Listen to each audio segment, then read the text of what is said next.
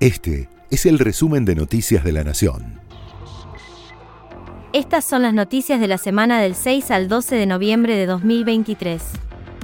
Fabián Conu Rodríguez, el funcionario de AFIP involucrado en el espionaje ilegal, se presentó en Comodoro Pi, ante el juez Marcelo Martínez de Giorgi, para entregar su celular y su pasaporte.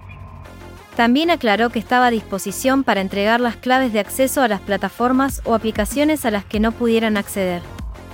El lunes, en los allanamientos realizados en la casa y en la oficina de la FIP de Rodríguez, se secuestraron nueve notebooks, tabletas, 20 pendrives, nueve celulares, dos discos externos y un dispositivo GPS. El funcionario dijo que algunos de ellos son de sus hijas, así que cuando termine el análisis pidió que se los devuelvan. A Rodríguez lo compromete la conversación que tenía su celular con Ariel Sanchetta, el ex policía preso acusado de espiar a jueces. Aunque sus abogados no pudieron ver aún la causa y ni conocen formalmente la prueba, Rodríguez le dijo a los periodistas en un contacto informal que no tiene nada que ver. A pesar de su posible implicación, no fue detenido ni indagado. En declaraciones radiales el ex abogado de Sanchetta, Marcelo Peña, dijo que cree que el ex policía declarará en indagatoria y que podría involucrar al kirchnerismo en sus actividades pero yo creo que eh, eh, su palabra va a ser mucho más clara que el teléfono, porque ahí va a explicar justamente también eh, el informe de Policita en el que fue declinando una posición que realmente no existió. y Cristina, esto no quiere decir, a ver, quiero ser claro también, usted me está preguntando a mí como defensor, imagínense lo que puedo decir. Ahora, me da una pauta de que parte del kirchnerismo estuvo metido en armado de causas. Estoy, yo le decir que sí, pues yo la viví, la sufrí. Ahora, yo lamentablemente como ex defensor, sí protegiendo una línea de ética como defensor, tengo que manejarme en un camino muy eh, cauteloso. Sí, no, pero como le preguntaba... Voy a responder la última pregunta y yo decir que sí. En lo personal sigo manteniendo la inocencia de mi asistido. Detuvieron al grupo de hackers que estaba detrás de las amenazas a la Casa Rosada, el Congreso y las estaciones de trenes. En el marco de numerosos allanamientos realizados en el conurbano, ordenados por el juez Julián Ercolini, detuvieron a un grupo de jóvenes por las múltiples amenazas de bomba registradas desde agosto y dirigidas, principalmente, a distintas estaciones de tren y del subte porteño, instituciones educativas, la Casa Rosada, la Cámara Electoral, el Congreso de la Nación y funcionarios del gobierno. Producto del análisis y entrecruzamiento de datos, los investigadores detectaron una dirección de IP desde la cual el autor de las amenazas habría activado una de las líneas telefónicas investigadas tiempo antes de que se registraran las primeras advertencias. Operaba bajo el seudónimo de Rodrigo Teniente y tiene 18 años. Además, fueron detenidos otros dos jóvenes de 22 y 23 años. La banda utilizaba líneas telefónicas de Telecentro, que solicitaban sin consentimiento a nombre de otros clientes. Las pericias realizadas permitieron constatar que la voz que se escucha en cada una de las llamadas dirigidas al Comando 911 corresponde a una misma y única persona. Entre toda la información también se dieron a conocer audios de los llamados. Hola, sí, buenas tardes. Buenas tardes. Somos un grupo terrorista, pusimos una bomba en la sede de masa. El escenario fue el edificio de la dirección de Avenida Corrientes en Chacarita, en Chacarita Complejo C. Hola, ¿me escucha? Hola, le escucho. ¿Me dijo que puso una bomba en el búnker de masa?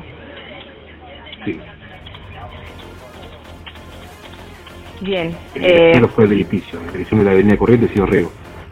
En Corrientes y Dorrego. ¿Y dónde la colocó? ¿En qué lugar? Chacarita, Complejo C. Dentro del edificio. ¿En Chacarita, Complejo C? Sí. Bien, ¿y cuándo la, la detonaría? Hace 15 minutos la puse y tocaría en media hora. Cortero informó. Diputados libertarios y del PRO pidieron declarar a Hamas como organización terrorista. El bloque de diputados de la Libertad Avanza, encabezado por el candidato a presidente, Javier Milei, y el titular del PRO, Cristian Ritondo, junto con una veintena de diputados de esa fuerza, presentaron este viernes un proyecto de resolución para que el gobierno declare a Hamas como organización terrorista. También solicitaron que la Unidad de Información Financiera disponga el congelamiento de activos de los jefes y cabecillas del movimiento de resistencia islámica. En los fundamentos, los diputados de esas fuerzas argumentaron que la brutalidad de Hamas contra civiles de diversas nacionalidades entre las cuales se encuentran nuestros conciudadanos, fueron víctimas como en los atentados terroristas contra la Embajada de Israel en 1992 y la AMIA en 1994. Requiere una respuesta terminante contra aquellos que organizaron, planificaron y legitimaron dicha acción terrorista. Este domingo se llevará a cabo el tercer debate presidencial. Participarán los dos candidatos que más votos obtuvieron en las elecciones generales, Sergio Massa y Javier Milei. Se repetirá la sede de la Facultad de Derecho de la Universidad de Buenos Aires y comenzará a las 21. Durará casi dos horas y estará organizado en tres bloques, en los que se abarcarán las temáticas de economía, relaciones de Argentina con el mundo, educación y salud, producción y trabajo, seguridad y derechos humanos, y convivencia democrática. Para esta instancia, se definió que los contrincantes a la presidencia solo podrán utilizar hojas en blanco y bolígrafos para tomar notas durante el transcurso del debate. Se anunció que la suba para jubilados de diciembre será de solo 20,87% y quedará por debajo de la inflación. El anuncio lo formuló la ANSES, organismo que conduce Fernanda Raberta. El incremento estará vigente a partir del 1 de diciembre. Por la aplicación de un tope dispuesto por el gobierno, el reajuste del último mes estará casi 15 puntos porcentuales por debajo del aumento trimestral de los precios. Además, en diciembre, jubilados y pensionados recibirán 55 mil pesos de refuerzo. Con la mira en las elecciones en boca, Juan Román Riquelme apuntó contra Mauricio Macri. Esta semana se confirmó su participación en las elecciones del sábado 2 de diciembre para definir la presidencia de Boca. De cara a los comicios, el actual vicepresidente, Juan Román Riquelme, brindó una entrevista radial en la que dirigió sus declaraciones contra el expresidente del club. Si bien el exjugador todavía no definió en qué rol participará, todo indica que lo hará acompañado por el secretario general y dirigente de su mayor confianza, Ricardo Rosica. En su charla con el programa de Jorge Rial, Riquelme denunció que policías de civil persiguieron a su hermano con una camioneta blanca para quitarle el teléfono en el marco de la causa que investiga la dirigencia de Boca por la reventa de entradas.